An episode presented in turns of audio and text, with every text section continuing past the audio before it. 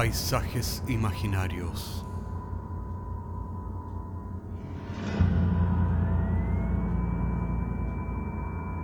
Una producción Cortés Rojas.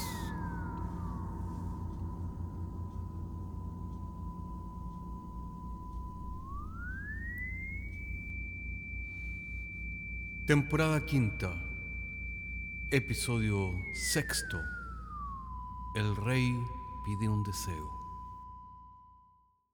Cuenta la leyenda que luego de dormir por muchos años, finalmente el rey despertó para encontrarse en un futuro patético. Fue en aquel tiempo extraño donde al pedir la muerte encontró la vida.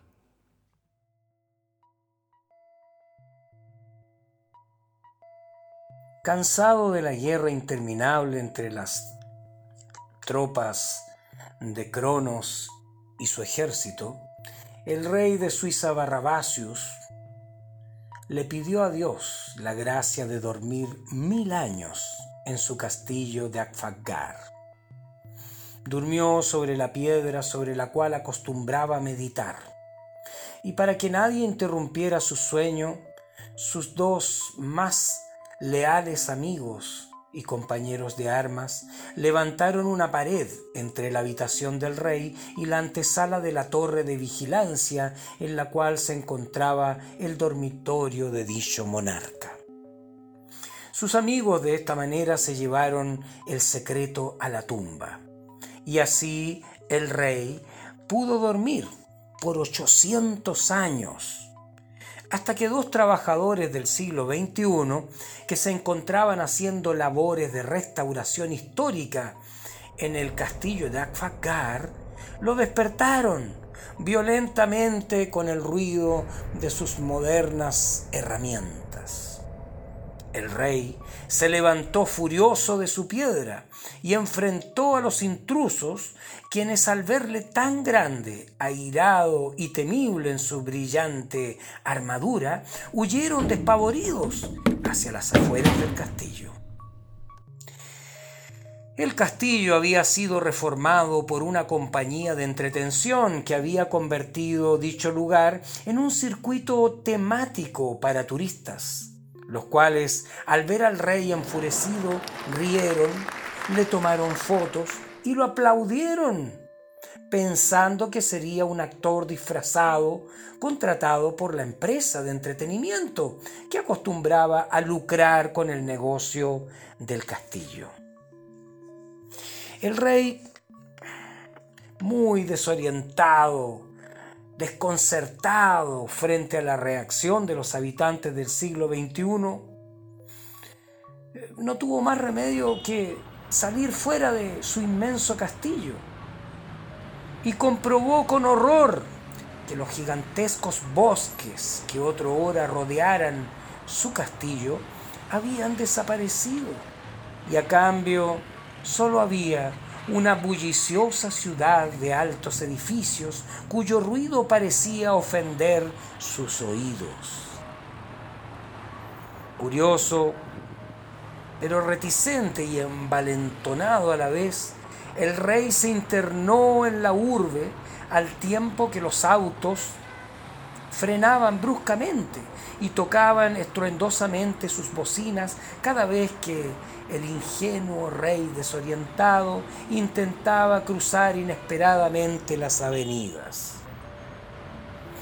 La ciudad le pareció al rey un gran organismo viviente habitado por pequeños seres humanos, una gran bestia mecánica en cuyo vientre se movían los trenes subterráneos que transportaban a los seres humanos de aquí para allá, de allá para acá, sin ningún sentido. Cansado de su experiencia y su encuentro con una ciudad del siglo XXI, cansado de vagar por las calles interminables, el rey entró a una cantina donde pidió un trago. El cantinero, no entendiendo el lenguaje arcaico de este rey, le sirvió una cerveza. El imponente rey se la tomó de un trago y buscó entre sus bolsillos una moneda con la cual pagarle al cantinero. El cantinero recibió con asombro una moneda de oro en la cual aparecía claramente el rostro de ese mismo rey y también su nombre. Su nombre era Tanias, el legendario rey que alguna vez el cantinero había leído en sus libros de historia en la biblioteca de su padre. Pero he aquí que el cantinero deja nuestra historia y continúa Tanias, quien ya, como habíamos dicho, había tenido suficiente con su encuentro con el siglo XXI. Ya no deseaba ser parte de ese tiempo, ni de su ruidosa ciudad habitada por seres humanos robotizados por la dictadura de Cronos, el dios del tiempo. El mismo dios contra el cual él había luchado en batallas por cientos de años Tanias estaba tan desconcertado, tan desmoralizado. Había visto ya el futuro. La historia le había mostrado que había perdido la guerra contra Cronos, Saturno, el dios del tiempo, aquel dios que se come a sus propios hijos. Vio con horror que los humanos eran esclavos del calendario y que el reloj gobernaba sus pasos y hasta los latidos de sus propios corazones. De esta manera, sin esperanza alguna, el rey Tanias miró hacia las montañas y en ellas reconoció el único lugar que permanecía inalterado y puro de la mano de los hombres y sus negocios. Caminó entonces hacia las alturas y allí pudo encontrar la ciudad de piedra que muchos siglos atrás había servido de refugio para los últimos guerreros inmortales de su estirpe ante el avance de los súbditos de Cronos. En ese lugar, pues, invocó a su antiguo dios, mediante un ritual olvidado y le pidió la gracia de terminar con su inmortalidad y que le enviara la muerte, ya que no deseaba seguir existiendo en este mundo gobernado por la persistente ilusión del tiempo. La muerte llegó pues esa misma noche. Su rostro era tan bello y perfecto que Tania se sintió sobrecogido frente a su imperturbable y serena belleza. La muerte se sentó frente a él y compartieron una misma copa de vino tinto. Sé cómo te sientes, le dijo la muerte.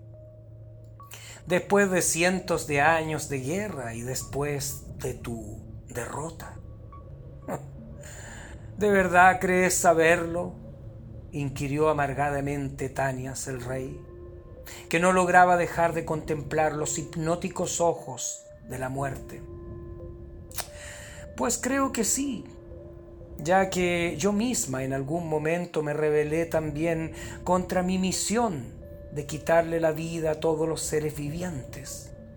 Matar a los malvados está bien, pero a los inocentes los niños. Bueno, en ese tiempo traté de suicidarme, pero fue inútil. Luego de muchos intentos me di cuenta que, al igual que tú, somos inmortales. También entendí que mi trabajo es fundamental para la economía y el equilibrio del universo, al menos de este universo ya que sin mi trabajo la sobrepoblación haría que los seres que habitan este universo se dañen infinitamente unos a otros. Pues tienes toda la razón, agregó el rey Tanias, pero debo decirte que mi tragedia es aún mayor que la tuya. Date cuenta que por cientos de años luché contra el imperio del dios del tiempo sobre este universo dimensional, el fatídico Cronos Saturno. Pero al despertar en el futuro, he visto que todos mis esfuerzos han sido vanos, ya que la dictadura del tiempo gobierna a los seres humanos. Y debido a esto, no he tenido otro camino que pedirle al Dios imponderable y desconocido la muerte. Pero he aquí que al verte y conocerte y darme cuenta de lo bella y serena que eres, pues ya no deseo morir, sino vivir eternamente a tu lado. La muerte sonrió con la expresión enigmática y oscura que sólo puede tener ella. Esa noche, el rey Tanias sobrevivió a los besos de la muerte. Y desde entonces ambos supieron que jamás se separarían. Desde entonces cuenta la leyenda que los moribundos logran ver a la muerte y su compañero en sus últimos momentos.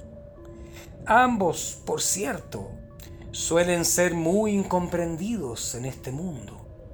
Pero aquellos pocos que han logrado conocerlos realmente saben que la muerte y el rey Tanias son en realidad dos seres de amor, cuya misión no es otra que acercar cada vez más a los seres vivientes a la liberación del reino del tiempo.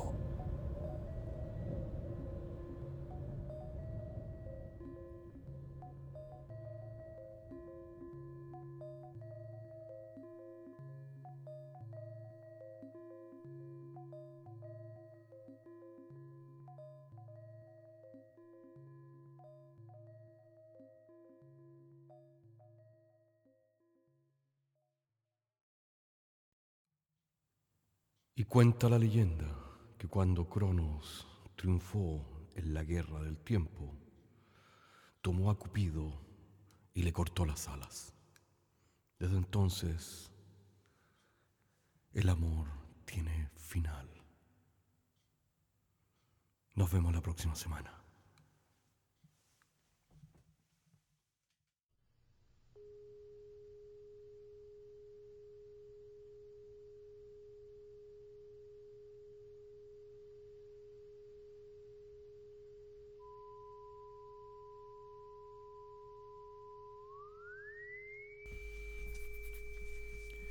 Paisajes Imaginarios es un podcast semanal que se distribuye con una licencia pública general.